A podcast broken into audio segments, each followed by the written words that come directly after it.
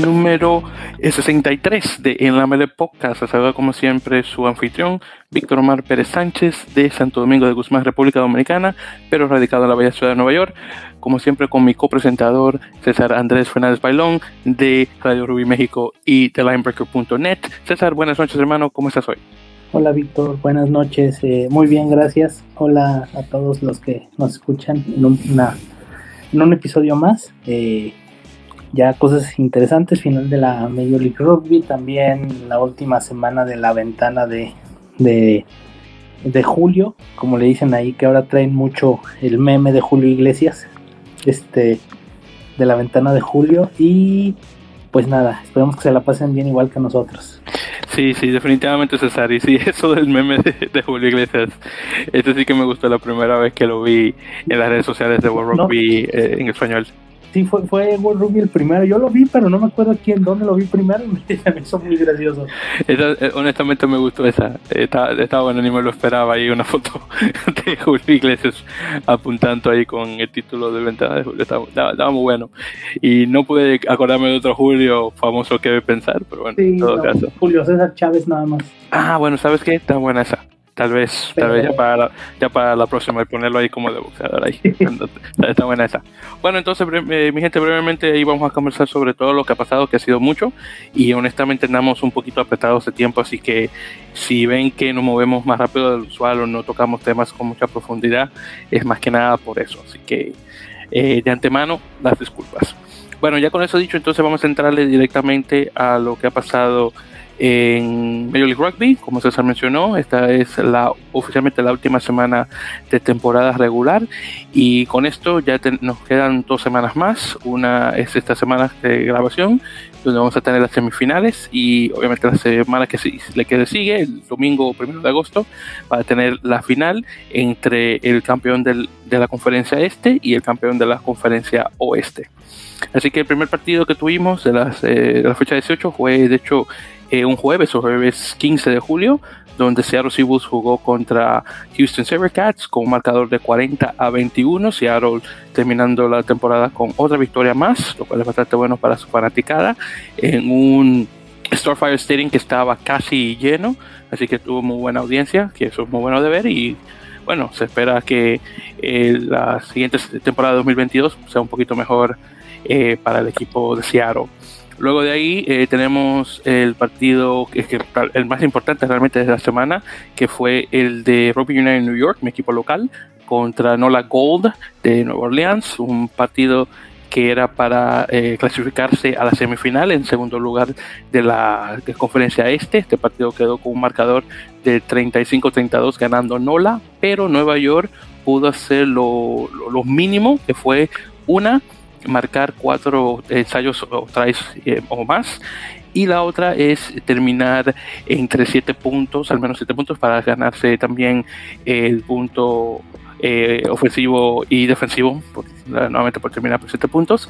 Y aún con eso, Nueva York se llevó dos puntos extras, terminando en 53 puntos en, en la tabla, a los 51 de Nola, aún con la victoria y obviamente pasando a la siguiente eh, parte.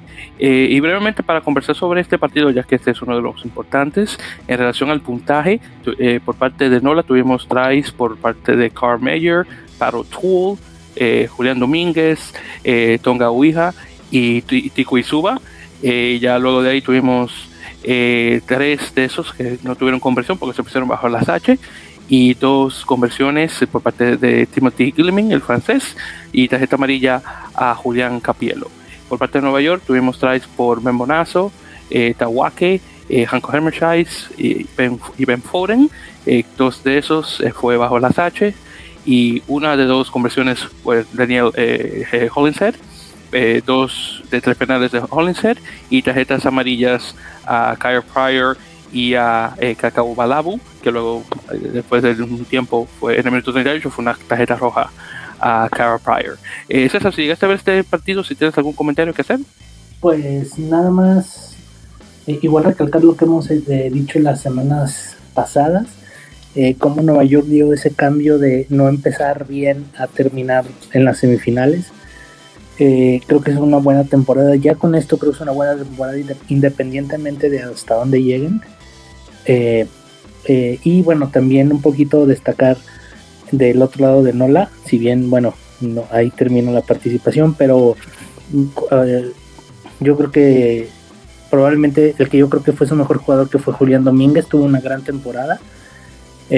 muy buena temporada del, del argentino y quién sabe, a lo mejor lo vamos a ver este, en alguna, alguna otra liga, en algún otro equipo, a lo mejor, no sé, en Europa o algo así. Pero una muy buena temporada, a pesar de que el equipo pues no pudo calificar a, la segunda ronda, pero una gran temporada del Wing. Y pues si Nueva York cierra bien, eh, de, no parecía al principio que, fuera a terminar así, pero bueno, ya están en semifinales, obviamente les toca, les toca complicado, pero bueno, ya están ahí, creo que ya eso es, es buena temporada. César, te voy a decir de antemano, hermano, no tires malas vibras, que quiero que Domínguez se quede con Nola. Así que por favor no tires malas vibras para que no se vaya el hombre y luego no regrese. Pero bueno, es que el, el, las fechas le dan, o sea, la temporada ahorita termina y yo creo que perfectamente puede ir a Europa y regresar el próximo año igual. Esa es la ventaja, yo creo. Hmm, bueno, ojalá que sea así, porque no sé, ahí con, lo que acabas de decir, quizás veces nos, echaste una mala suerte y luego, y luego no se quiere regresar. Así que vamos a ver. Pero sí, honestamente, Domínguez y, y bueno, Capielo también, aunque claro, el tipo absorbe tarjetas amarillas ahí de vez en cuando. Pero los otros jugadores han sido muy buenos para el equipo de Nola, que honestamente ha tenido un muy buen sabor latinoamericano, junto también con eh, Nicolás el chileno de descendencia croata. Eh, y, claro, este, este, otro caballero, este el uruguayo, um, ahora no me acuerdo cómo se llama él. Eh, eh, ¿Cómo? Diana. sí, Diana, Manuel Diana, exactamente. Entonces eh, ha tenido muy buen, como mencionó, el sabor eh, sudamericano el equipo de Nola, que bueno, no está nada mal. Y sí, obviamente extremadamente feliz por el resultado y el hecho de que Nueva York pasó a la semifinal. Ahora obviamente va a ser eh, los, obviamente los dos partidos más importantes de la historia de la franquicia. Obviamente este contra Atlanta en Atlanta y luego la final si es que llega a ganar. Bueno, ahí continuando tuvimos el partido de All Glory DC en casa contra Austin Gilgronis, donde ganaron 29-25 eh, y obviamente eh, dejando a su fanaticada feliz. Eh, en su último partido de temporada. Eh, lástima por Austin, que dio muy buena pelea, pero desafortunadamente solamente llegó a tercer lugar. Eh, luego de ahí tuvimos otro partido muy importante, que fue el de Utah Warriors contra Guildinis. No del mismo nivel de importancia como el de Nueva York contra Nola, pero el hecho de que estos dos, estos dos equipos ya se habían clasificado para las semifinales la, semana anterior, en la fecha número 17. Y lo interesante es que no solamente se van a ver las caras en la semifinal, este era un partido eh, como previa de lo que se venía y es casi un ida y vuelta en cierto punto, aunque obviamente este partido realmente no vale nada en relación a las semifinales, eh, pero el hecho de que se jugó en Utah y el otro se va a jugar en, en, en, Luisiana, perdón, eh, se jugó en Los Ángeles, eh, es de extremada importancia en ese caso, partido que quedó con un marcador de 34-29 y Utah oficialmente se queda como el único equipo de la conferencia oeste en ganarle a Giltinis. Eh, los, eh, las otras eh, terminó con cuatro derrotas, las tres eh, por parte de los tres equipos de, arriba en la costa o la conferencia este. Y nuevamente Utah se lleva al menos el prestigio de decir que le pudieron ganar a Giltinis durante la temporada regular. ¿Ese es algún comentario sobre este partido? Pues sí, como dices, no, no se jugaba nada, más bien era como un prueba, a lo mejor darle descanso a, a jugadores para la, para la semifinal eh, creo que sí va a ser un juego, la semifinal igual de ida y vuelta, creo que con un poco más de intensidad obviamente, y con jugadores pues 100% ya titulares en ambos lados. Eh, pero bueno, no deja de ser un buen preámbulo y creo que va a ser una buena semifinal, sobre todo porque Los Ángeles, bueno, es el favorito a ganar el torneo. Eh, pero fue un, buen partido, animado, como dices, de ida y vuelta. Este, por ahí puedo jugar, Jalen Robinson jugó un ratito. Y pues bueno, nada más hay que ver si, si Ayuta le da para repetir en la semifinal, pero yo creo que va a ser, obviamente va a ser un partido muy diferente. Entonces vamos a ver, va a ser una, buena semifinal y es un buen un buen previo, aunque no es precisamente lo que vamos a ver. Estoy muy de acuerdo. Y ya para finalizar, tenemos el partido de Free Jacks contra Atlanta, eh, que se jugó en, casa, en la nueva casa de los Free Jacks, comenzando eh, oficialmente 2022. Aquí podemos decir que esto fue una previa a eso, que es el, Veterans Memorial Stadium en Quincy, Massachusetts, que queda muchísimo más cerca del área de, Boston en relación al, metro y, y demás, que queda muchísimo más fácil a la fanaticada llegar al lugar. Y este partido quedó un marcador de 22 a 19, ganando eh, Nueva Inglaterra. Esta semana fue muy interesante porque eh, se destaca porque los equipos que realmente necesitaban al menos una victoria en casa para que bueno para decir bueno ok perdimos pero ya la, próxima temporada va a ser mucho mejor todos ellos pudieron ganar la única excepción claro fue eh, Houston el hecho de que estaba jugando en casa de Seattle, pero ahí se puede decir que Seattle definitivamente necesitaba la victoria mucho más que Houston por el hecho de que era un bicampeón y tuvo una bueno, una decir que decir que tuvo una temporada mala es poco. Así que Seattle definitivamente necesitaba esas victorias y más en casa. Eh, así que lástima por Houston. Con esto de la firma de Hanneke Meyer, el ex entrenador sudafricano de la Selección Nacional de Sudáfrica, de los Springboks, pueda la cosa cambiar para la próxima temporada. Pero aún así, los equipos como Seattle, Glory y, y Nueva Inglaterra, Free Jacks, eh, nuevamente se llevaron una victoria más que merecida. Y una cosa muy interesante, César, en relación a este partido, es el hecho de que cuando los, los jugadores de eh, de las plantas ya van saliendo, eh, la fanaticada de Nueva Inglaterra comenzó a hacer un, eh, comenzó a gritarles gana, eh, bueno, en inglés eh, eh, fue Beat New York, Beat New York, en otras palabras, ahí traduciéndolo es gánale a Nueva York, gánale a Nueva York.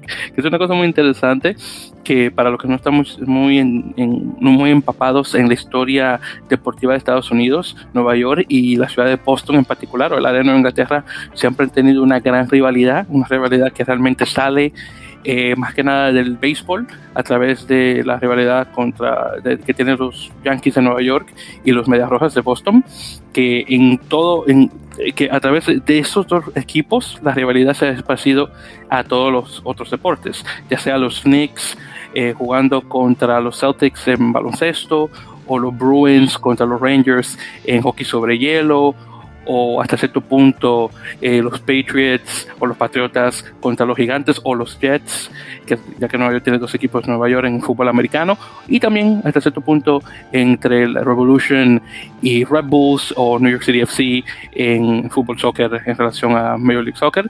Eh, y bueno, ahora está pasando esto a, rugby y me imagino que en otros deportes tal vez un poco menos, igual de minoritarios, minoritarios perdón, como la cross, tal vez también tienen ese tipo de rivalidad, aunque honestamente no estoy muy seguro.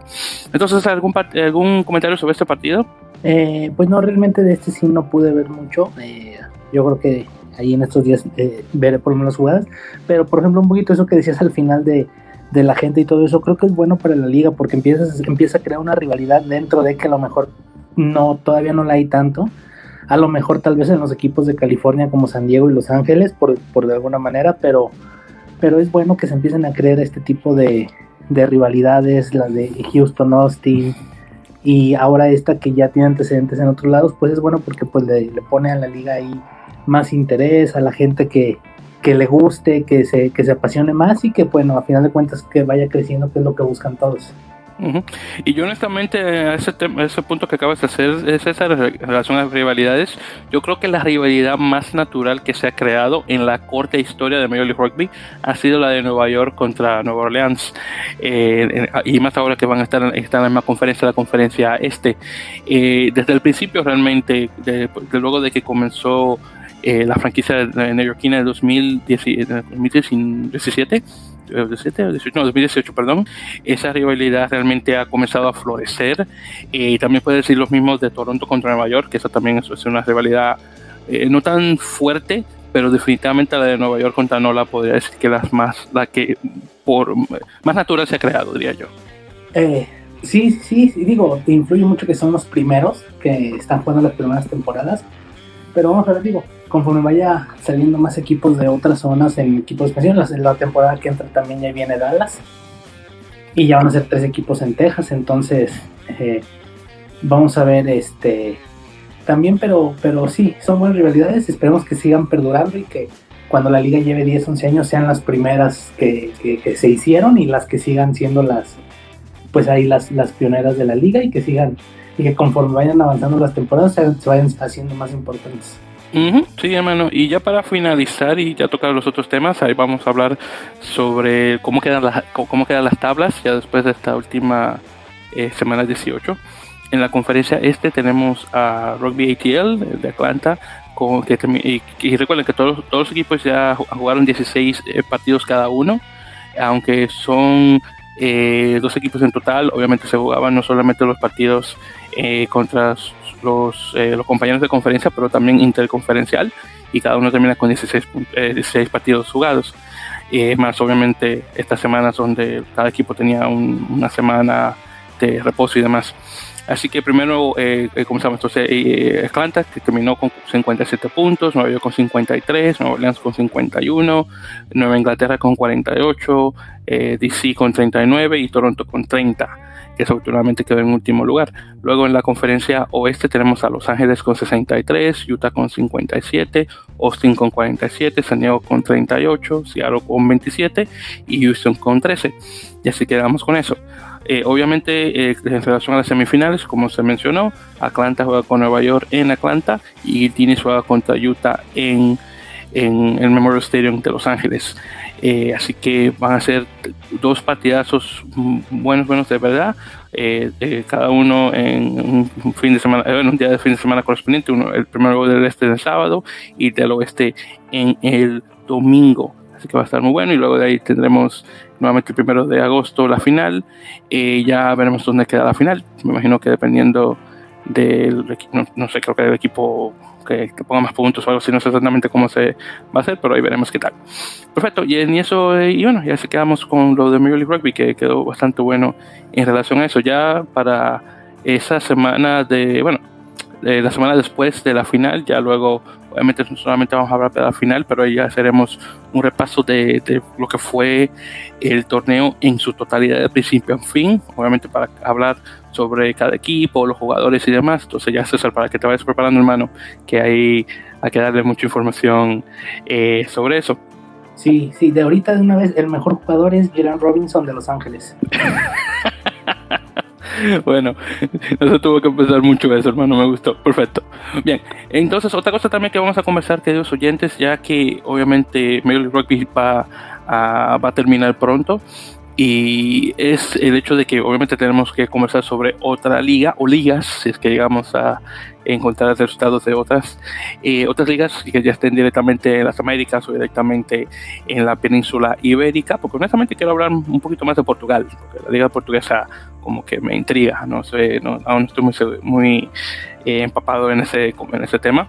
Pero bueno, en todo caso, esta semana, eh, la semana pasada, perdón, comenzó eh, la primera jornada del top 12 de la urba de la Unión de Rugby de Buenos Aires, que por fin regresa a, con cierta normalidad después de bueno, un año y meses eh, sin jugarse, desafortunadamente por esto de la pandemia. Eh, si me no recuerdo, el último, el, último campeón fue Alumni, si es que, si es que no estoy mal. y, y bueno, ya se comienza la, comienza la cosa aquí adelante. Desafortunadamente César y yo no pudimos ver ninguno de los partidos, eh, así que solamente le vamos a dar los resultados y cómo están las tablas actualmente, pero la idea es que al menos yo veré algunos de los partidos para comenzar a eh, ya aprender nombres de jugadores en particular que todavía no están en la nacional y eso, y bueno, ahí veremos. Perfecto, entonces ahí comenzando. Todos estos partidos, por cierto, se jugaron el mismo día, que fue sábado con algunos partidos que se jugaron en vivo y se pasaron directamente por ESPN, otros se pasaron por ESPN Play. Eh, bueno, primero tuvimos el San Isidro Club contra el Pucará, que terminó con, un marcador de 43 a 22, ganando el SIC. Luego eh, tenemos el Alumni, que justamente lo acabo de mencionar, contra los Tiros, el equipo eh, de nuestro eh, compañero eh, eh, Matías, el fotógrafo, que se la saluda, por cierto, y ya luego tenemos que traerlos para conversar un poco sobre la gira que tuvo alrededor del país. Y Alumni ganó 27 a 12. Luego ahí tuvimos el, el, Club Universitario de Buenos Aires, el Cuba, contra el San Luis, que terminó 32 a 12 ganando el Cuba. y luego tenemos eh, Newman contra el Casi, el Club Atlético de San Isidro. Este terminó con un marcador 34 a 21. Ahí después tuvimos el, Elefante, el, de hecho, el que es mi equipo, honestamente, el Hindú, eh, contra el Buenos Aires Rugby Club, ahí terminando 46 a 23. Y finalmente tuvimos el Belgrano Athletic contra el Regatas de Bellavista con 45 a 15. Eh, en relación a lo que es la, eh, la tabla, luego de esta primera jornada, tuvimos, tenemos el Belgrano, Hindú, Casi y Cuba, cada uno con 5 puntos. Luego tenemos eh, Alumni y Newman con 4. Y luego los demás, casi los tiros eh, San Luis, Pucará, Buenos Aires y Regatas, cada uno con 0 puntos. Eh, ¿Ese es algún comentario sobre, ah, digo, sé que no viste nada, pero algún comentario sobre esta liga? Eh, pues nada más que la verdad que bueno que, que, que volvió, como dices, en un ambiente pues lo más controlado y normal posible, juegos a puerta cerrada. Eh, ¿Qué digo? No sé qué tanto pueden ser juegos a puerta cerrada si es un club, supongo que el club debe estar cerrado como tal, entonces, eh, pues nada, de a poquito hay que irnos empapando otra vez en la urba, hace mucho que no la vemos. Eh, a mí en lo personal me gusta mucho el rugby de la urba, entonces ahí de a poquito cada fin de semana hay que ir empapándose a través de los partidos, de los equipos, ver cómo vienen, de los jugadores y, y pues nada, para poder meternos más ahí y pues seguir lo que, lo, que va a ser esta temporada. Sí, sí, hermano. Y bueno, ya con eso dicho, y ya vamos a pasar a lo que es el rugby internacional, que tuvimos algunas, eh, bueno, unas cuantas cosas que conversar. Eh, y en esta ocasión va a ser, eh, ya en lugar de ser hablar de, la, de, de, las Américas, va a ser una cosa de hablar de Iberoamérica, ya que vamos a conversar sobre uno de los equipos de la península. Y bueno, vamos por orden. Entonces, el primer partido que tuvimos fue el de Argentina contra Gales, el segundo equipo de la, de la, de la serie. En este caso, Argentina eh, ganó por un marcador de 33 a 11. Y bueno, Argentina también hace historia porque esta es su primera gira en Europa donde queda eh, invicta. Obviamente, eh, el empate que tuvieron anteriormente contra Gales no cuenta como una derrota, así que queda nuevamente como eh, una victoria, eh, una gira histórica, honestamente. En relación al puntaje, tuvimos eh, tries por parte de, de Matías Moroni, Tomás Jubeli y Pablo Matera.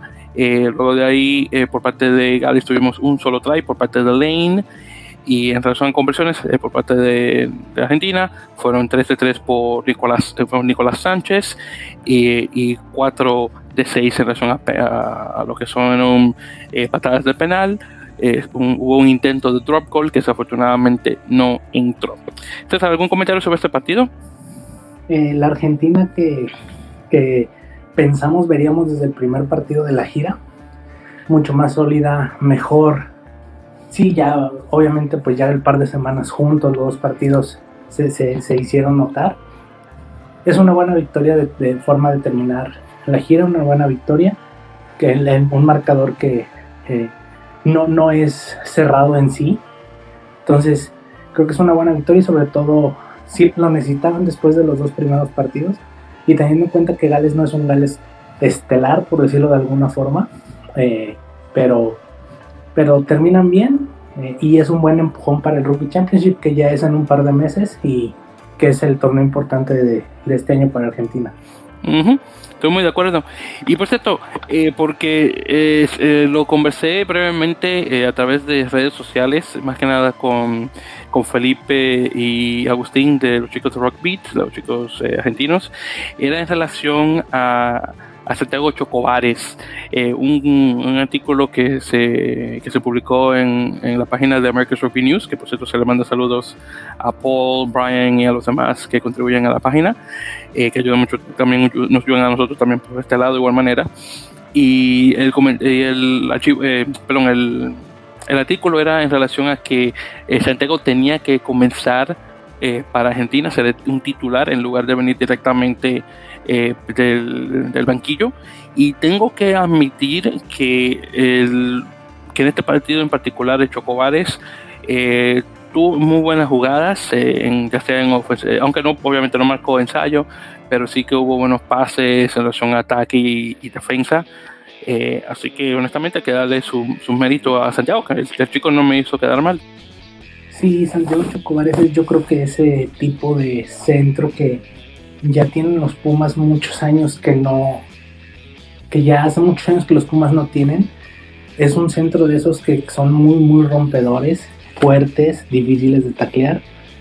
Eh, y Argentina últimamente, o los, puedo hablar desde 2007 para acá, ha tenido centros, pero de otro tipo de características, incluso eh, por ahí en 2007 con, con los Contepomi, que no eran para nada de esas características, o o con incluso a veces jugando Juan Martín Hernández en esa, en esa posición que tampoco es de esas características, tal vez un poquito eh, de la fuente a lo mejor, sí, pero realmente Chocobar creo que es el, la vuelta a un centro de esos que puede romper, literal que, puede romper a las, las defensas de, enfrente, buscar huecos, atravesar eh, huecos eh, con pelotas planas, por decirlo de, alguna forma, y creo que conforme vaya avanzando su experiencia en Europa va a ser mejor. Y si es cantado el, el que va a ser el titular de los Pumas yo creo que de aquí el próximo proceso del Mundial de Francia. Eh, si no pasa nada raro si no se lesiona esperamos que no o algún tipo de esas cosas.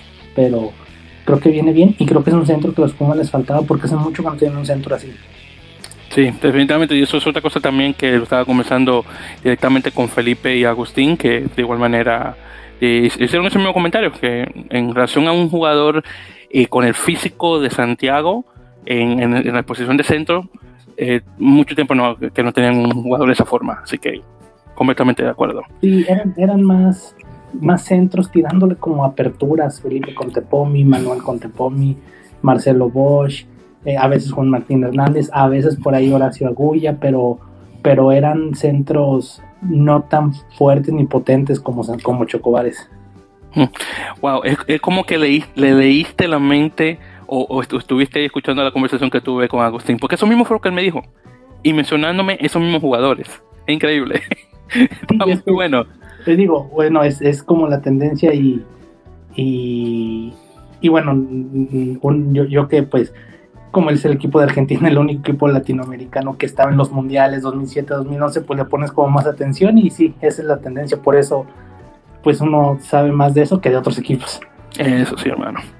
Y bueno, entonces ya ahí continuando, luego de ahí tuvimos el partido de Portugal contra Rusia, que obviamente ya será el partido este directamente eh, de, Rugby Championship, eh, Rugby, Rugby Europe Championship, perdón, 2021, que también de hecho fue el último partido eh, al menos hasta ahora, eh, viendo obviamente cuándo se van a jugar los partidos de España contra Rusia y España contra Países Bajos, los dos que se tuvieron que cancelar por problemas de COVID, el primero eh, con Rusia y el otro con España, así que veremos cómo queda la cosa, porque España realmente estaba supuesto a jugar partidos de alto nivel, con selecciones correspondientes, que no recuerdo cuáles fueron, pero se va a tener que enfocar ahora en esos partidos que se dejaron. Así que una lástima por esa parte, pero bueno, ya dependiendo de cómo salga la cosa, veremos.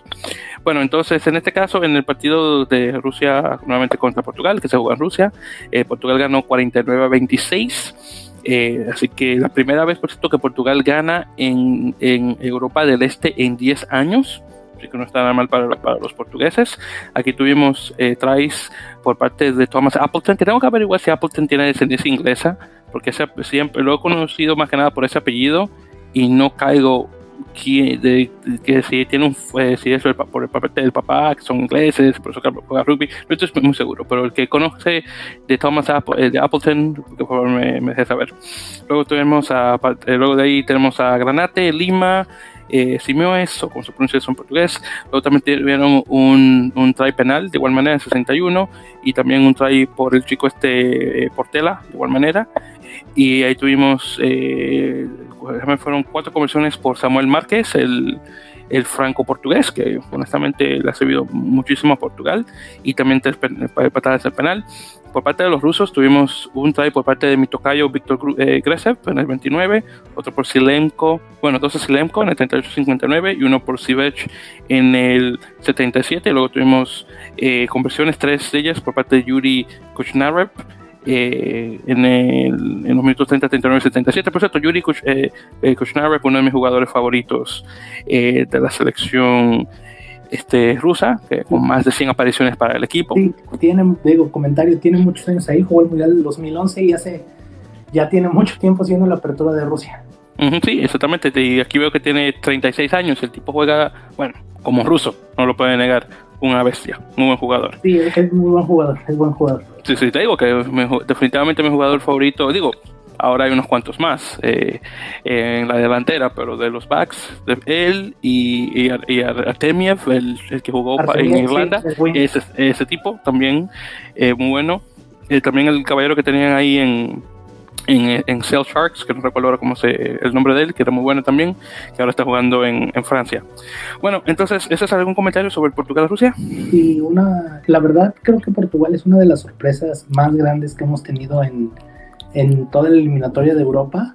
No, la verdad no, no, no pensábamos yo creo verlos tan arriba, sobre todo porque era una selección que venía eh, cambiando, venía, era, es generación nueva, son muy jóvenes los portugueses, este, pero qué bueno y la verdad me da mucho gusto ver esa Portugal que va y gana en Rusia, que casi le gana a Georgia, que le ganó a España bien, o sea, con, con, con, con una buena diferencia.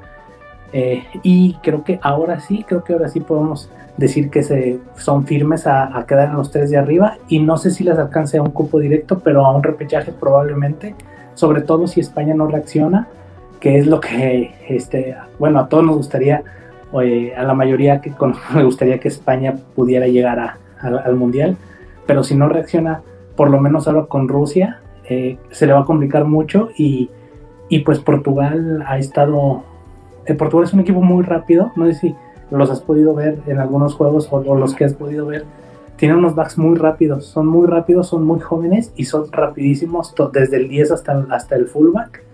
Y de hecho, en el juego contra España, eso fue lo que mató a los españoles. Eh, eh, Portugal jugó muy rápido, tiene unos, unos tres cuartos muy veloces. Y este, bueno, es una grata sorpresa. Y eh, a ver si por ahí un repechaje o a lo mejor un cupo directo pueden llegar pero qué agradable es ver ese Portugal que nos recuerda al del 2006 cuando llegaron al Mundial de Francia.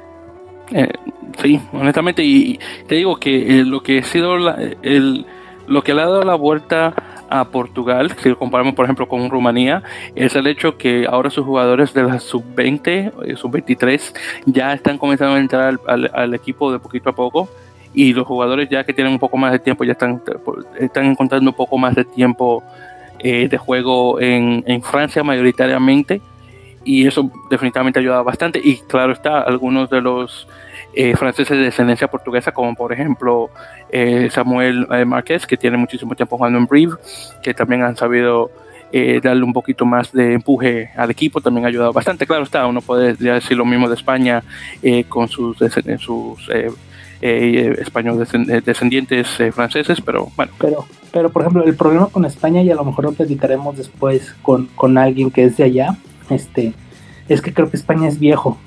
Sí, estoy de acuerdo. Sí, sí. Es una selección, sí, es una selección vieja, que todavía hasta hace poco seguía llamando a los Linklater, a, a ese tipo de jugadores que ya son jugadores grandes. Entonces, este, creo que ese es el problema. Y Portugal lo evidenció mucho en su partido de hace, de, de marzo. Y no te preocupes, César, que esto ya es algo que lo vamos a conversar eh, con Álvaro de Benito de, de apalos.es, ya pronto, porque desafortunadamente los dos partidos de... exactamente, sí, exactamente. Entonces, como se cansaron los, los, partidos, no llegamos a llegar con, con Álvaro, pero vamos a ver ya para agosto, ya por fin, con ya con el final de Major Rugby, a ver de cómo quedamos con él para tener una conversación sobre esto, que definitivamente va a dar mucho de conversar y ya sería también como una previa para ya luego conversar sobre estos partidos, ya que cuando comiencen a jugar nuevamente en noviembre. Por cierto, el jugador ruso este que me acaba de acordar es Andrei Ostrikov, que ahora está jugando en Grenoble, o al menos estaba. Eh, no hace mucho, pero sí ese es el jugador que estaba tratando de recordar. Bueno, entonces continuando, luego de ahí tuvimos el partido de Uruguay contra Chile, el segundo partido en el triangular eh, para la clasificación al Mundial, y aquí quedamos con un marcador de 15 a 10, en ganando Uruguay, pero por poquitas, porque Chile honestamente estaba muy cerca a ganar y honestamente causar una, una, victoria tipo shock. Eh, pero los chilenos sí que han dado muy buena cara. Definitivamente este fue, este fue un cafeteros, pero con un poco más de, errores, eh, hay, tengo que admitir. Eh, pero sí, honestamente muy bueno en este caso. ¿Algún comentario, César? Sí, ese partido, este, eh, lo, vi completo, lo vi aquí con mi hermano en casa el domingo. Este, un partido muy difícil, como los Uruguay contra Chile, muy trabado, muy cerrado. Son dos equipos muy, muy similares en el estilo de juego, teniendo en cuenta incluso que, bueno, el entrenador de Chile fue entrenador de Uruguay en el Mundial pasado. Eh, y aparte las condiciones, había muchísimo viento, las, las patadas no eran acertadas por lo mismo. Y quitando todo eso, y, fue un, partido malo de Uruguay, muy malo diría yo, por ahí estuve leyendo a periodistas uruguayos de, rugby, decían que fue un muy mal partido, que, que eh, lo pudo sacar la defensa en los últimos 10-15 minutos que Chile estuvo ahí presionando, presionando y a, nada de sacar, de sacar eh, la victoria. La defensa uruguaya fue la que sacó el partido. Eh, sobre todo con esas dos jugadas de pelotas trabadas en el ingol y sobre todo la de Ormachea, que, que eh, bueno, yo insisto y yo sigo diciendo que era try, pero, pero bueno, pues los árbitros estaban ahí y saben más que uno, entonces eh, hubiera sido una muy grata sorpresa que Chile ganara. Y si ve el partido de Uruguay, pero Chile demostrando el crecimiento y el trabajo de Pablo Lemoyne, que es su entrenador, y de sus centros de, alto rendimiento, que yo creo que se empiezan a ver los frutos. Una de las ventajas de, este, de esta eliminatoria y de que se hayan separado de, de, Grand Rugby y Sudamérica Rugby hayan separado sus eliminatorias, es que ahora el segundo lugar de aquí de Sudamérica no, no está eliminado, sino todavía tiene la chance de seguir. Y por ejemplo, ahora vamos a ver un Chile contra Canadá o Estados Unidos, creo que es muy atractivo. No sé si a Chile le dé para ganarle a Canadá o Estados Unidos, quién sabe, ahorita como vimos a Canadá y Estados Unidos no sabemos, pero, pero va a ser interesante ver ese partido y ver a ver a los chilenos, hace mucho que no tienen juegos así, y, ver si pueden dar por ahí alguna sorpresa, seguiría siendo sorpresa, pero creo que van por buen camino. Y, y, para dar la, cara para, los eh, para el equipo estadounidense y canadiense, no tengo que, tengo que... no, los, no los solapes, no los solapes. Deja de defender lo indefendible. No, César, pero escúchame, hermano, lo que iba a decir. Estaba buena esta. No, no, lo que iba a decir es esto. Eh, recuerda que los dos equipos, y, y, más que nada, y bueno, más que nada Canadá, porque viste el, el, plantel con que fueron, iban con, con, unos equipos de mucho más nivel de juego con ellos, obviamente con ligas muchísimas de mayor nivel de igual manera. Y si tú comparas ese nivel con el nivel que tiene Chile actualmente, claro está, no voy a, para no hablar más de los chilenos en relación al nivel que tienen actualmente, que definitivamente podrían causar un choque a ambos equipos. Pero yo creo, creo yo, que es posible que tal vez aún no hayan subido ese pentaño todavía. Claro está, tú puedes decir, bueno, Uruguay se, se comió a Canadá para pasar a, la Copa Mundial no hace mucho, pero claro está, las cosas han cambiado en ese tiempo. Y claro está, eh, Uruguay ha subido bastante, Canadá, bueno, ahí podría decir que tal vez no tanto, pero con Estados Unidos al menos creo que todavía no está ahí. Entonces es posible que tal vez con un poquito, un, un poco más adelante, es posible que la cosa pueda eh, pueda estar. Así que ahí veremos. Sí, digo, ya hablando más en serio, sí. O sea, lo, lo, lo lógico sería que Estados Unidos Canadá ganar ese partido. De, eh, pero, por ejemplo, yo ahora como vi a Uruguay el domingo, tampoco estoy ya tan seguro de que le puedan ganar a Canadá o Estados Unidos como fue a Canadá en la eliminatoria pasada. Eh, obviamente sí, pues, Estados Unidos y Canadá enfrentaron a rivales muy fuertes en Europa y, creo que de todos modos siguen siendo favoritos sobre los sudamericanos, así como vimos las cosas, salvo que Uruguay mejore mucho su juego porque no jugó bien, no jugó bien, jugó muy mal y, y aunque Canadá y Estados Unidos no anden bien, pues son equipos que, que en ese nivel, eh, ya con equipos que los exijan menos, por decirlo de alguna forma, que los europeos, pues sí pueden este, por ahí sacar, sacar un buen partido y bueno, dejarte fuera del, mundial directo. Y Chile que parece que va a ir por el camino más largo, porque bueno, tendría que enfrentar a Canadá, Estados Unidos y luego ganar y luego enfrentar al que pierda de, la otra llave y luego si gana, este, pues va y luego si pierde, ya no sé, está muy revoltosa la eliminatoria, pero, pero es el camino largo, pero bueno, eh, les va a servir mucho. Vamos a ver hasta dónde llegan, hasta dónde les alcanza y pues que sigan trabajando a lo mejor para el próximo ciclo mundialista. No sé, eh, algo que, que sí sigue siendo todavía pues algo que a lo mejor la World Rugby tendría que pensar o algo. Son los pocos cupos al mundial que hay y como este tipo de selecciones ni siquiera se pueden acercar tantito por la manera en la que se clasifican todas las zonas. Entonces a lo mejor eh, por ahí yo leía bueno un poquito me voy a salir un poquito del tema pero que tiene un poquito que ver. Es leí por ahí una noticia o una opinión sobre que estaban buscando, bueno, ya había salido por ahí lo del Japón al Rugby Championship que por ahí estaba sonando ya pero yo leí una, un comentario, no recuerdo de quién ni dónde, que decía que si Japón se iba al Rugby Championship, ¿qué iba a pasar con el rugby de Asia? O sea, ¿qué iba a pasar con Hong Kong y con Corea, que son los que están jugando el campeonato asiático cada año, por lo menos con un Japón, eh, con un segundo equipo de Japón, o sea, y, y el comentario va al, al, iba hacia que se necesita un plan más global, o sea, no puede ser que, por ejemplo, eh, Uruguay, Brasil y, Chile jueguen la eliminatoria. Colombia no pudo, pero ya estaba dentro. Y Paraguay también, pero que te olvides de los demás, que a lo mejor sí quieren estar, pero no les pones tanta atención, ¿no? O sea, necesitan planear y tratar de hacer más incluyente el rugby de 15 para todos. Y en eso va el comentario de Chile, de que pues siempre, siempre se había quedado ahí, no tenía más que competir, ahora tiene una ronda más y pues esperemos que puedan ser más conforme van avanzando los procesos y las eliminatorias a otros mundiales.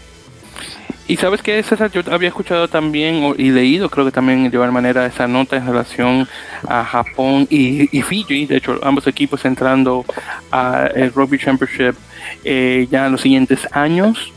Y, y sí, obviamente que, y la pregunta obviamente qué es qué pasa con los otros equipos de, de, Asia, que los otros dos grandes son Hong Kong, que realmente no es un país, pero bueno, y, y, Corea del Sur. Eh, que y esos dos realmente necesitan competencia porque todavía un Malasia un, y un, este, un Sri Lanka todavía no están ahí, que son los dos equipos ahí mejorcitos, y, y las Filipinas, claro están, no se me puede olvidar. Entonces, esos otros tres todavía no están a nivel.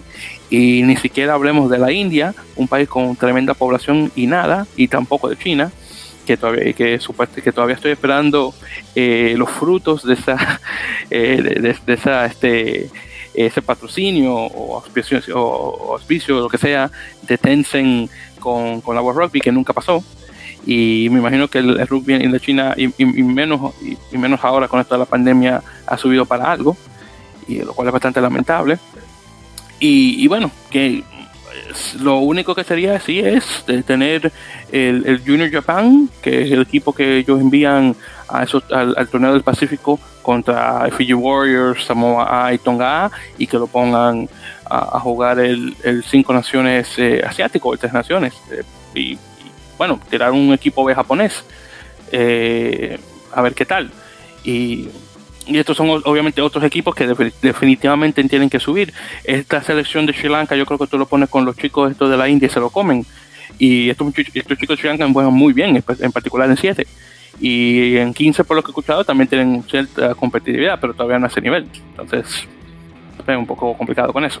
Sí, el plan de ser más global todo se, se necesita porque o sea, los equipos dentro de sus propias alcances pueden competir. Por ejemplo, eh, Corea del Sur tuvo unos test muy raros contra Chile hace como tres años o cuatro años, no me acuerdo exactamente cuándo. Sí, tres años. Sí, pero fue Corea del Sur fue a Chile a jugar dos test, algo muy raro, muy raro, y ganó uno y perdió el otro, o sea, eh, o sea, y nadie sabía que Corea del Sur le podía ganar a Chile, o sea, nadie tenía idea hasta que los vimos jugando entre ellos, entonces o sea, se puede, creo que a lo mejor hacer un torneo eh, a un segundo torneo, como lo era antes el Junior Rugby Trophy, eh, o ese tipo de cosas para que los equipos como, como por ejemplo eh, el mismo Chile, Colombia, nosotros aquí en México, que si no se juega el America's Challenge ya no tenemos nada que jugar, este, o, o esos equipos asiáticos que dijiste, eh, incluso los equipos europeos que se quedan fuera del mundial o que ahorita están fuera España, Países Bajos, Portugal, Bélgica, pues tengan algo que jugar y algo que los incentiva a seguirse desarrollando. y no nada más un mundial que es muy lejos de y muy difícil de alcanzar. Exacto. Yo todavía estoy esperando esa, esa gira de las Islas Cook a México, que nunca se dio. Nunca, y a Brasil, porque era Brasil y, las, y las Islas Cook. Y por ejemplo, algo que sí están haciendo bien con Uruguay, que bueno, de no ser por la eliminatoria y por todo lo que pasó, tenía ventana contra Italia ahorita en, en, esta ventana. No sé si la vayan a conseguir a fin de año, pero era Italia, Samoa, Tonga y Gales, creo. Entonces, este, eh, eh, debería, o sea, tendría que buscarse hacer ese tipo de cosas con otras selecciones. Obviamente no que Chile vaya a jugar contra Gales, pero que sí vaya a jugar a España o a los Países Bajos, o ese tipo de cosas para que pues puedan tener competencia y no nada más jueguen uno, dos, tres partidos al año y ahí se acabe la competencia.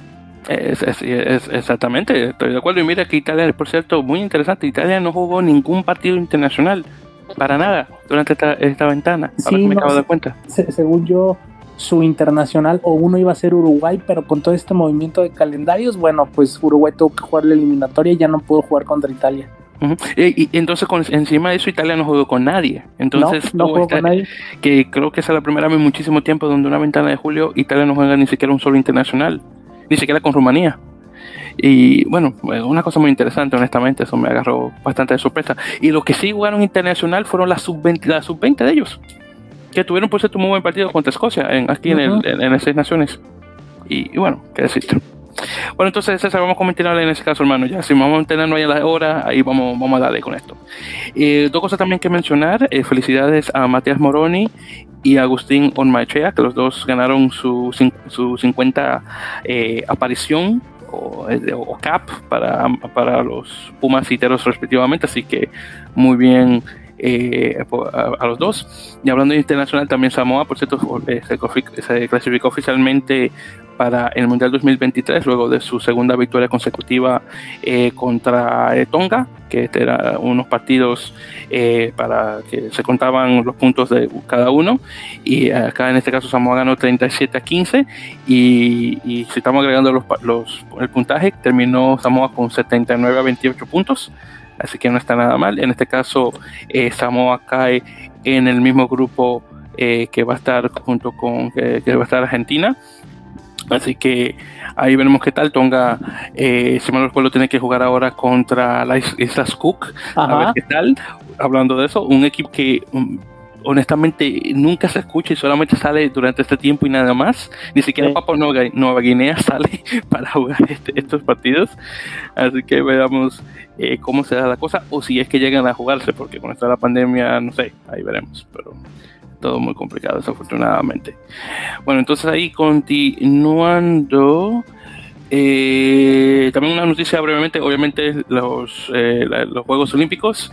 Ya eh, creo que ya comenzaron oficialmente, si mal no recuerdo, y obviamente ya está este fin de semana van a comenzar los partidos del torneo de rugby a 7.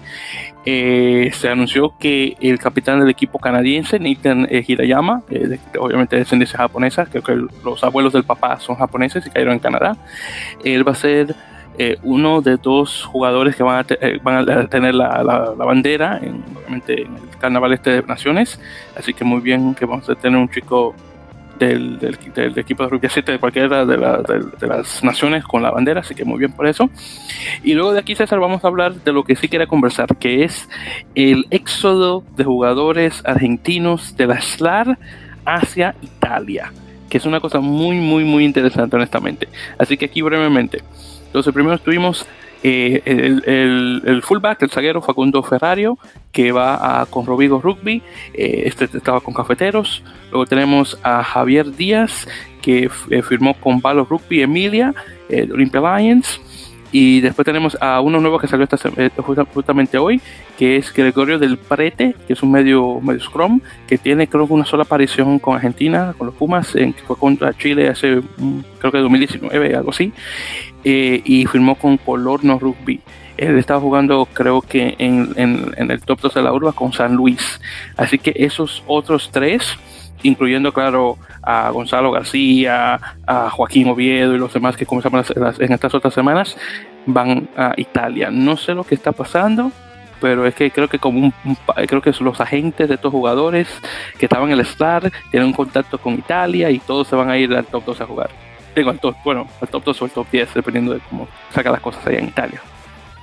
Sí, son eh, movimientos que, bueno, dejamos de ver un tiempo, ya lo habíamos comentado antes alguna vez, ese camino que era eh, América, Argentina sobre todo, Italia, resto de Europa, eh, entiéndase Francia, Inglaterra, eh, o, la, o, el Pro, o el Pro 14, bueno, Pro 12.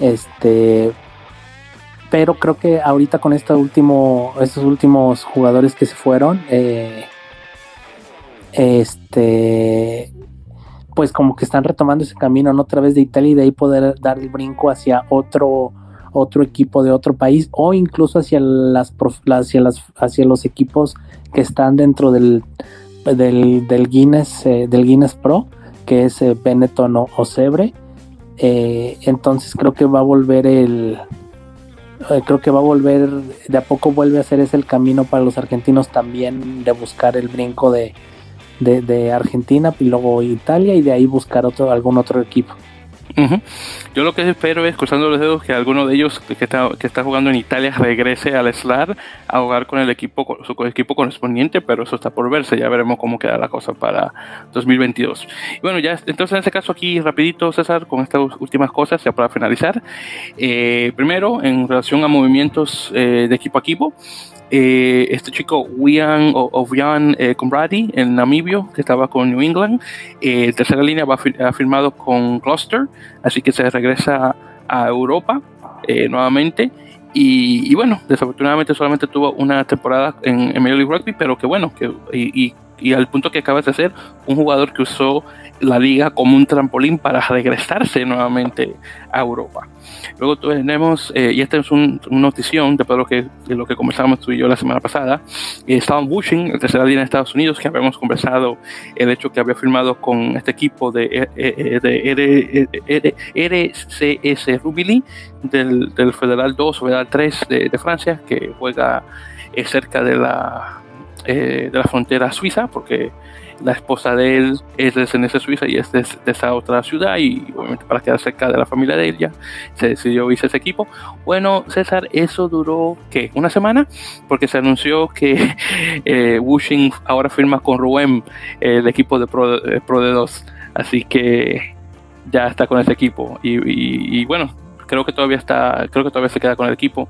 Eh, eh va a ser ahora eh, pareja de, este muchacho, eh, Shane O'Leary, el, irlandés que juega para, Canadá. Así que vamos a tener dos, dos, jugadores de las Américas en Rowan. ¿Algún comentario sobre esto? Porque esto, digo, estábamos hablando de un equipo la semana pasada y rapidito pasó al otro. Sí, igual como lo, lo, mismo que decimos ahorita, es como buscar el brinco, ¿no? Y ya estando ahí, pues si sale otra cosa, pues a tomarla rápido. Entonces, este, pues sí, así de rápido cambian las cosas. A veces en el rugby así de rápido cambian. Estamos a veces no tan acostumbrados a ese tipo de movimientos, pero en el rugby se, suelen dar así. Y te digo que ni siquiera una semana pasó para que el tipo dijera, oye, ¿tú vas a firmar con eso? No, no, ven con nosotros. Y de una vez lo firmaron. Y, bueno, cayó, le cayó como al, al dedo. Fue de, de, de, de, qué? De una de un, un, cuarto nivel a un segundo en, en, una semana. Así que buenísimo. Y me alegra por él. Entonces, continuando, Seattle Seabulls, eh, César, ya está eh, formando las cosas para lo que es el, el, 2020, el 2022. Eh, primero, eh, bueno, las cosas es que firmaron de nuevamente a eh, Ricker Hatting y a este chico James Malcolm, entonces tercera línea y el segunda línea, eh, eh, a lo va a tener, le extendieron el contrato a 2023 y a Malcolm hasta 2024. Así que ya están eh, nuevamente contratando sus jugadores ya para, para lo largo, obviamente, para lo que se viene ya la, la, próxima temporada y con suerte comenzar con el pie derecho. Sí, eh, bueno, pues a ver, a ver, vamos a seguir esperando a ver qué es lo que lo que sucede, pero pero bueno, sí, este es dejar que las cosas pasen y a ver cómo se siguen dando ese tipo de movimientos. Yo creo que va a ser una mejor temporada ahora con todos estos cambios, todo esto que acabas de decir y con todo lo que ha pasado. Creo que tocaron fondo y ahora la siguiente temporada es para levantar. Sí, y oh, también otro también que firmó que se dio muy bueno a último momento, eh, la Wina Futi, el, el americano samoano, que, tuvo muy buen juego en, los, en sus primeros dos partidos con, el, con, también firma a largo plazo, aunque no sé hasta cuántos años. Luego de ahí eh, tenemos eh, dos jugadores nuevos que firmaron, bueno, firmaron entre comillas con Guiltini. Sigo entre comillas porque son sus jugadores de la academia que suben al equipo senior. Entonces tenemos primero eh, el tercera línea fillano estadounidense que se llama Cyril Kama. No sé si tiene relación con, con Kama, el, jugador este de rugby A7 que jugó mucho tiempo para eh, el equipo rugby A7 de Nueva Zelanda. Es posible que sean primos lejanos, pero en todo caso él firma con la, nuevamente con el equipo mayor de Guiltinis y junto con él eh, un chico que se llama Dylan James, eh, que es de Estados Unidos, que es un, medio scrum. Eh, Kama llegó a Estados Unidos cuando tenía 13 años, tiene ahora 20, así que estamos hablando que vino a los 12 años, diría yo, al país, así que relativamente de una muy buena edad, pero claro, tiene muchísimo tiempo con el país, similar a mi, mi, situación desde que llegué de República Dominicana a Estados Unidos. Y, bueno, y James, como mencionó, es eh, oriundo del país, así que unos cuantos jugadores. Y también, de hecho, los dos estuvieron presentes en el, en el partido este con, con Utah. Así que veremos cómo se da la cosa ahora eh, para la, semifinal. Luego de ahí, eh, dos cosas más. una, el partido este de, de Seattle contra eh, contra Houston. Eh, tuvo eh, la aparición de, de, Kat Roche, creo que se pronuncia el, el apellido de ella, que fue la primera mujer en la, en corta historia de Major League Rugby en, arbitrar un partido de rugby profesional en una liga masculina. Así que felicidades a, a la señorita Roche por ese, por ese pedazo de historia.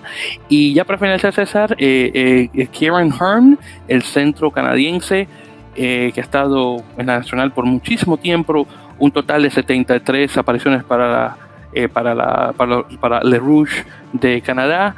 Eh, oficialmente a la edad de 35 años se retira de rugby jugando su último partido eh, con All Glory contra Austin y al menos terminó con broche de oro porque pudieron ganar ese partido. Un jugador muy bueno, definitivamente uno de los mejores backs que ha tenido Canadá en la era moderna, obviamente sin, sin conversar de Al Sharon y Gareth, um, eh, Gareth uh, Evans, o como se apellida, el tipo que mencioné, Davis, se llama el apellido que mencionamos la semana pasada. Y, y sí, ahí terminamos. No sé si tienes algún comentario sobre Kieran Hearn, no sé qué tanto lo conozcas. Pues de, sí, sí lo, sí lo, lo, lo, lo, ubico bien. es un, un, buen jugador, siempre me pareció un buen jugador. De, por ahí jugó un ratito ahí en, en la Premiership de Inglaterra. Sí, con London Irish. Sí, con London Irish. Eh, y sí, bueno, eh, jugó mundiales con Canadá, también fue parte de, del Sevens. Y bueno, era un buen jugador, era un buen centro. Eh, de esos no tan rompedores, pero era rápido y, y era buen jugador. Era buen jugador. por ahí uno recuerda mucho un trek que le hicieron a Italia en el Mundial del 2015, donde, bueno, no fue de él, pero él él tuvo mucha participación. Yo creo que es de los tres más bonitos de ese mundial, el que le hicieron los canadienses a Italia. Y bueno, eh, eh, de esos jugadores de Canadá que les da para jugar en Europa. Sí, definitivamente. Y bueno, deseándole la mejor de las suertes a Hearn en su siguiente fase de, en, dentro del, rugby, para que pueda mantenerse de cierto modo, al menos como, eh, diría yo, como entrenador o algo así, porque honestamente me imagino que eh, lo que ha aprendido durante su carrera le va a caer muy bien eh, a una nueva generación de jugadores, eh, ya sean directamente en Glory o directamente en Canadá. Y, bueno, que encima de eso que también viene directamente de, si no me recuerdo, viene de Newfoundland, que es una de esas provincias que honestamente no tiene mucha representación en el rugby, así como Quebec, que aún me encuentro increíble que Quebec con su descendencia francesa no tenga mucha descendencia en el rugby, solamente en el hockey sobre hielo, pero bueno, en todo caso, al menos en mujeres. Pero aún me sorprende muchísimo esa cosa. Bueno, y César, creo que hermano, ya con eso dicho, hemos ya finalizado eh, este episodio número 63 de En la Mele Podcast, que ya oficialmente podemos decir que desde que tú y yo estamos haciendo esto, este es el más corto que hemos grabado. Así que te puedes dar un aplauso, César, que lo hicimos bastante bien en, en eso. Y claro está, los oyentes, gracias por escuchar. Y ya saben, que nos pueden escuchar eh, por muchísimas plataformas de podcast, ya sea por Apple Podcasts, Google Podcasts, eh, eBooks, que normalmente es el lugar de, de podcast en español más grande, pueden escuchar directamente por ahí. Eh, obviamente esto se sube directamente por captivate.fm y otros lugares más donde pueden escuchar de igual manera. Spotify también no se me puede olvidar, a nuestra fanática de Spotify, muchísimas gracias. Y en las redes sociales, como siempre, en arroba en la melee, en Twitter e Instagram, de igual manera eh, eh, por Facebook, en facebook.com barra en la melee podcast. Así que nada mal con eso. Y bueno, ya con eso dicho, César, ¿algún comentario, hermano, ya para finalizar? Eh, no, nada más. Gracias a todos los que nos escuchan. Esperemos eh, se la hayan pasado bien y por aquí nos escuchamos en la próxima. Exactamente, ya en el próximo episodio ya estaremos conversando sobre resultados de la semifinal de Major League Rugby, eh, además obviamente de, bueno, yo creo que ya en relación a partidos internacionales, lo único que vamos a conversar obviamente va a ser el Uruguay-Brasil, a ver si Brasil obviamente hace eh, una buena aparición contra los uruguayos y pueden ganar. Que ahí veremos para que la cosa quede un poquito más pareja, cada uno con una victoria. Y, bueno, ahí conversaremos con unas cuantas cositas eh, más. Que por cierto, antes que se me vaya a olvidar brevemente, César, eh, que no sé cómo se me olvidaba ese comentario y eso, que hice una nota y se me pasaba. brevemente, saludos a, este, a ver cómo se, a ver cómo se recuerdo, nombres, a Fernando y Juan de del podcast de rugby al otro lado de Try, que es un rugby, perdón, un podcast de rugby que, que encontré la semana pasada, que es sobre rugby colombiano, aunque también hablan de rugby internacional de igual manera. Y bueno, tuve ahí pude conversar brevemente con Juan, que está en Melbourne, Victoria, en Australia, tiene mucho tiempo ya viviendo ahí, y, y Fernando obviamente está directamente en, en Colombia y hablan nuevamente de rugby colombiano. Ahí nos, nos están siguiendo las redes sociales, de igual manera ellos también, y obviamente se le manda un saludo por eso. Y otra cosa también que hay que mencionar eh, son las, el último episodio que sacaron de su podcast, eh, que era sobre la controversia que está ocurriendo dentro del rugby colombiano en relación a problemas de acoso sexual dentro de, de, la comunidad. Desafortunadamente, una cosa muy eh, seria, obviamente. Ya, de hecho, la, la, Federación Colombiana de Rugby ya puso un puso ya un aviso público en relación sobre eso. Eh, y bueno, ahí más eh, implicando que obviamente se están contra esto y que si alguien tiene que hablar, que hable, bueno, son unas cosas muy, muy complicadas, pero eso ya se acaba de mencionar parte de, la federación, a ver qué ocurre, claro está con esto, y, encima obviamente que las chicas de Colombia van a jugar contra Kenia ya por fin en agosto, así que vamos a ver si algo cambia para ese entonces, y también otra cosa que se conversó fue sobre lo que estuvo pasando con cafeteros, el hecho de que muchos jugadores se le pagó una cantidad eh, minúscula de lo que originalmente se había acordado y supuestamente ya la federación luego de, esto, me imagino, ya por fin eh, ha eh, llegado a un, pacto con los jugadores, a pagarle lo que se les debía. Bueno, honestamente todavía no tengo todos los detalles, pero es una cosa que nuevamente lo llegué a aprender escuchando y, siguiendo a los chicos de, al otro lado del rugby, que, perdón, al otro lado, al otro lado del tri, perdón. Así que hay que eh, brevemente, obviamente, dar sus saludos y muchísimas gracias por esa información que de, de suma importancia. Entonces, César, ya para finalizar, hermano, ¿algún comentario sobre esto que te acabo de mencionar? Eh, pues no, no es un tema del que está muy al tanto, pero habrá que leer y, ver para ver si, pues para enterarnos bien sobre el tema. Sí, sí, definitivamente. Y claro está, ya para futuro vamos a ver eh, cuándo se traen invitados a, a, Juan, Fernando, a los dos, ahí para conversar brevemente sobre lo que ocurre en el rugby colombiano en general y bueno, hablar ahí, ya sabes, para hacer conexión con otras épocas de rugby que muy poco sabemos en español. Bueno, entonces ya con eso dicho, ya para finalizar finalmente, muchas gracias queridos oyentes, si nos están escuchando ya para el siguiente episodio número 64, muchas gracias nuevamente y hasta la próxima.